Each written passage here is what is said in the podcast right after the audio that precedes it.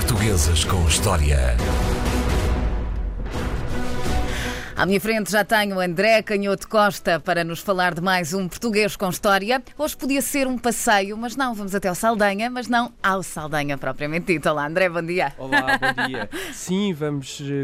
É um passeio nessa praça podemos dizer mítica de, de Lisboa, sim, sim. uma praça eh, em que um monumento formalmente inaugurado em, em 1909, a estátua que está no centro dessa praça, eh, já devem com certeza ter reparado os, os, os boetas e os turistas, é a estátua de um militar que está ali numa posse triunfante de espada na mão, e esse militar é nada mais, nada menos do que o Marechal Saldanha, o Duque de Saldanha, eh, com um nome muito comprido, João Carlos Gregório Domingos Vicente Francisco de Saldanha Oliveira e Down. Era o nome completo de Duque de Saldanha. E este Down era o apelido da mãe do Duque de Saldanha, que por sua vez era filha do Marquês de Pombal. Portanto, o Duque de Saldanha tem logo esta particularidade de ser um neto do Marquês de Pombal. Uhum. Embora ele tenha sido o nono filho, hum, ele nasceu numa família aristocrata e apesar de ser neto por, parte da mãe do Marquês de Pombal,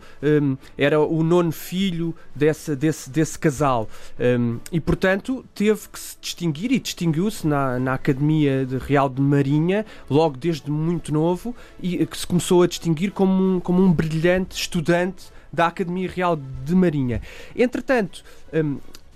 estamos na época das invasões francesas, ele nasceu em 1700 1790, foi estar para a Academia Real da Marinha e durante as invasões francesas ele começa logo a destacar-se como um, como um militar eh, de grande carisma junto dos soldados, naquilo que às vezes é muito difícil de definir, que é esta coisa do, do carisma e da capacidade de, de liderar e de causar um impacto, um tremendo impacto nos outros. A verdade é que o jovem Saldanha tinha essa capacidade e destacou-se em termos de, de condução militar e de estratégia nas guerras de- dos exércitos portugueses, integrados também nas forças inglesas, contra os, hum, os franceses, contra os exércitos de Napoleão. Hum, ele depois vai também distinguir-se Uh, falámos aqui quando foi do Portugal-Uruguai da invasão portuguesa de Montevideo, que é um, um, um episódio quase insólito na história de Portugal, que, que muita gente desconhece, mas a verdade é que quando a corte portuguesa estava no Brasil, houve uma série de,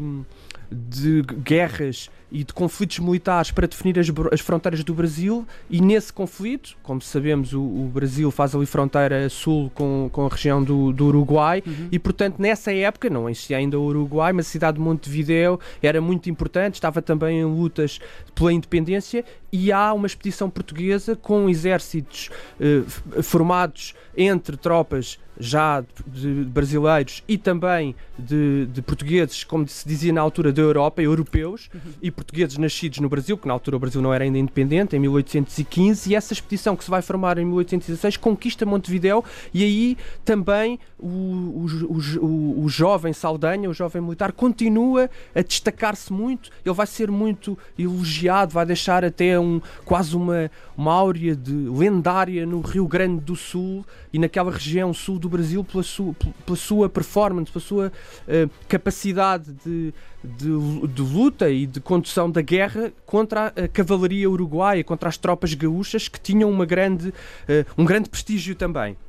E portanto ele muito novo, eh, depois dessa conquista de Montevideo, é já um militar muito, muito prestigiado. Acontece que entretanto o Brasil torna-se independente em 1822 e, e o Saldanha, eh, dizem as más línguas, quase que regressando a Portugal pedinchou um, um emprego qualquer militar e foi-lhe atribuído o comando de uma expedição portuguesa à Bahia. Mas ele, com um grande instinto também político, percebeu que de, que, facto é- é- era imparável a independência do Brasil e recusou-se a comandar essa missão e acaba, portanto, por ser preso no Castelo de São Jorge, numa altura em que também a coroa de Portugal começa a passar, na sequência da, da independência do Brasil e da Revolução de 1820, a coroa de Portugal está a passar por grandes perturbações e há grandes conflitos políticos e o Saldanha começa a definir-se como um homem de ação, um homem decidido a interferir, muitas vezes até sem grande coerência ideológica, e ele vai começar também a ser conhecido, além da sua bravura militar e da sua capacidade de condução das tropas,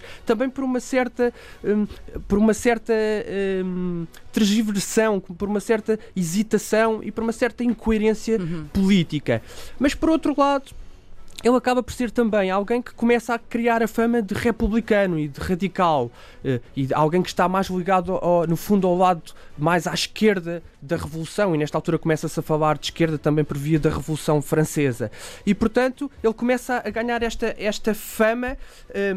sai da prisão num episódio conhecido como a Vila Francada, em que começa por se colocar ali inicialmente ao lado de Dom Miquel, mas rapidamente acaba por se colocar claramente do lado dos liberais e depois vai para a Inglaterra, onde Uh, no meio de uma série de peripécias, ele ainda tenta por duas vezes, uma, junto dos exércitos liberais, uh, o desembarque em Portugal, mas só depois, em 1833, é que com as tropas já de Dom Pedro, vindo do Brasil, para dar início a um regime claramente uh, então aí sim o Saldanha torna-se o comandante do exército e torna-se uma figura hum, oficial quase do regime e começa ao seu lado, o seu prestígio de político do, do regime uh, liberal. Mas no meio destas peripécias, ele acaba novamente por se envolver nas intrigas políticas e acaba por. Uh, se dedicar à carreira diplomática, onde vai estar durante muitos anos e acaba por morrer já com 86 anos em Londres, em 1876 um idoso, um homem com uma grande experiência e que deixa de facto este lado também do político liberal português sem medo de arriscar, sem medo de tomar decisões, mesmo que depois para a história tenha ficado essa expressão da saldanhada, que é, é o, o, exercício do poder muitas vezes mais com intenção do que com, e com vontade e voluntarismo do que com grande reflexão. Foi um homem com visão, diria eu, André. Sim, um pode dizer-se. Um homem de visão é este Marchal Saldanha, é um português com história. E André Canhoto Costa contou-nos a história toda da vida de Marchal Saldanha. Portuguesas com História.